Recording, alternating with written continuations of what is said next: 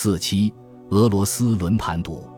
中情局非常了解克格勃的组织架构，知道他们的第一总局第三处统一负责在斯堪的纳维亚国家与英国的情报工作。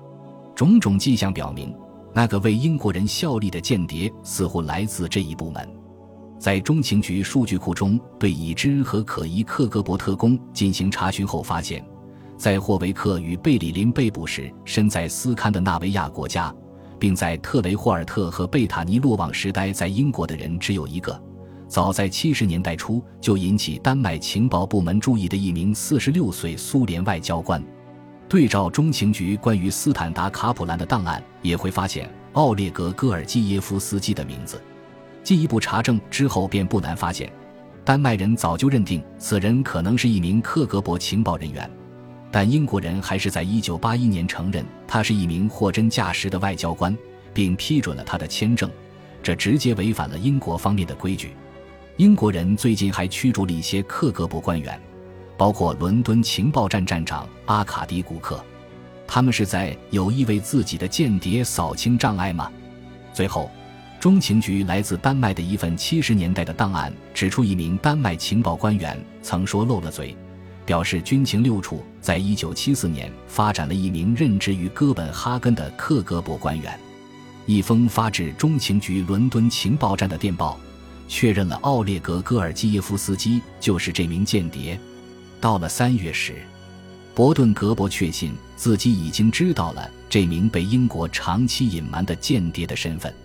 在与军情六处的博弈中，中情局赢得了一次成果不大但令人满意的情报胜利。英国人觉得自己掌握一些美国人不知道的情况，但现在中情局已经知道一些军情六处以为他们还不知道的信息，这就是典型的情报战。中情局给奥列格·戈尔基耶夫斯基随便几个挠的代号，用这一基本无害的中性词指代了这场两国之间不带恶意的小小竞争。此时在伦敦，戈尔基耶夫斯基愈发兴奋。并略感不安地等待着来自莫斯科的指令。他是担任站长的最佳人选，但中心的步调之缓慢一如既往。尼奇坦科对他在戈尔巴乔夫访英期间异常优质的简报做出的阴险评论，一直困扰着戈尔基耶夫斯基。私下里，他会因自己没有成功对内容进行伪装而自责。一月，他奉命飞回莫斯科参加一次高级别会议。在英国情报机构内部，戈尔基耶夫斯基收到的指示引发了一场讨论。考虑到尼奇坦克的潜在威胁，有人觉得这是一个圈套，让奥列格脱离危险，安排他叛逃的时机是否已经成熟？奥列格已经做好了充分准备。一些人认为让他回到苏联的风险太大，这可能是一次潜在的良机，但如果出现差错。我们失去的将不只是一名高级特工，我们现在拥有的大量宝贵情报知悉范围受限，因为充分利用并分享这些情报可能会给奥列格带来危险。但站长宝座已唾手可得，戈尔基耶夫斯基自己也信心满满。莫斯科方面没有释放出危险信号，召他回国可能意味着他赢得了与尼奇坦克的权力斗争。我们对他回国并不十分担心，他自己也比较释然。西蒙·布朗回忆：“我们对通知他任职的托塔感到一丝担忧，但他认为自己应该没什么危险。即便如此，英国人还是告诉戈尔基耶夫斯基，他可以选择退出。我们跟他说，我们是认真的。如果你现在打算放弃，没问题；但如果他真的不干了，我们会非常失望。他和我们一样充满干劲。”他没有察觉到任何严重的问题。在戈尔基耶夫斯基出发前的最后一次会面中，维罗妮卡·普赖斯和他分步骤，仔细地排练了一遍皮姆利科行动。抵达莫斯科第一总局总部时，戈尔基耶夫斯基受到了三处负责人尼古拉·格里宾的热烈欢迎，并被告知他已被选为接替古克的最佳人选。正式任命要等到今年晚些时候才会下达。在几天后召开的一次克格勃内部会议上，他被称作伦敦情报站后任站长戈尔基耶夫斯基同志。格里宾对任命被提前泄露感到生气，但戈尔基耶夫斯基感到解脱而喜悦，晋升已成定局。但在得知他的同事在 X 线工作的克格勃上校弗拉基米尔·维特罗夫的遭遇时，他的喜悦感被冲淡了。维特罗夫在巴黎工作几年后，开始为法国情报部门从事间谍活动。代号永别的维特罗夫为法国人提供了四千多份文件与情报，导致多达四十七名克格勃官员被法国驱逐出境。一九八二年回到莫斯科后的某一天，维特罗夫在一辆停在路边的车上和女朋友发生了激烈的争吵。一名协警听到动静敲打车窗时，维特罗夫以为自己的间谍行为被人发现，这名协警是要逮捕他，于是刺死了这名协警。在监狱里，他不小心透露了自己在被捕前干过一些大事。后来的调查揭示了他的叛国罪行。一月二十三日，就在戈尔基耶夫斯基准备回伦敦的前几天，拥有不详代号的维特罗夫被处决。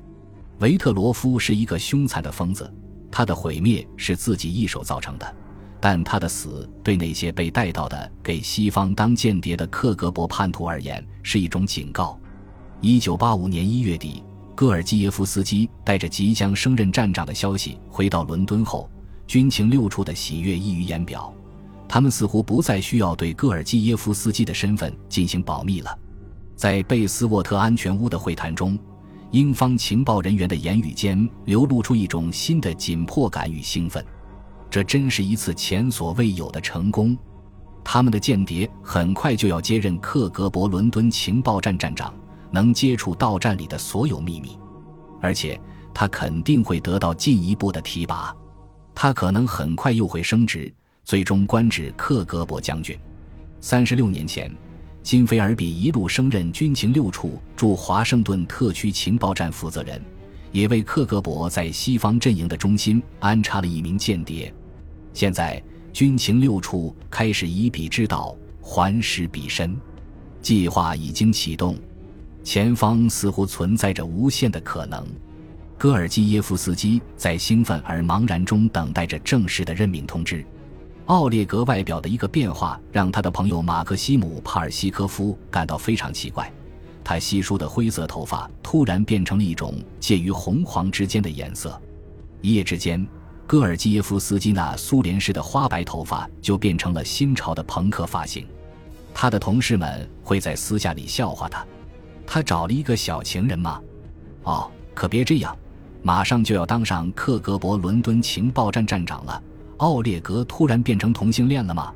当帕尔西科夫小心地问他头发怎么了时，奥列格有些尴尬地解释称自己不小心把妻子的染发剂误当做洗发水了。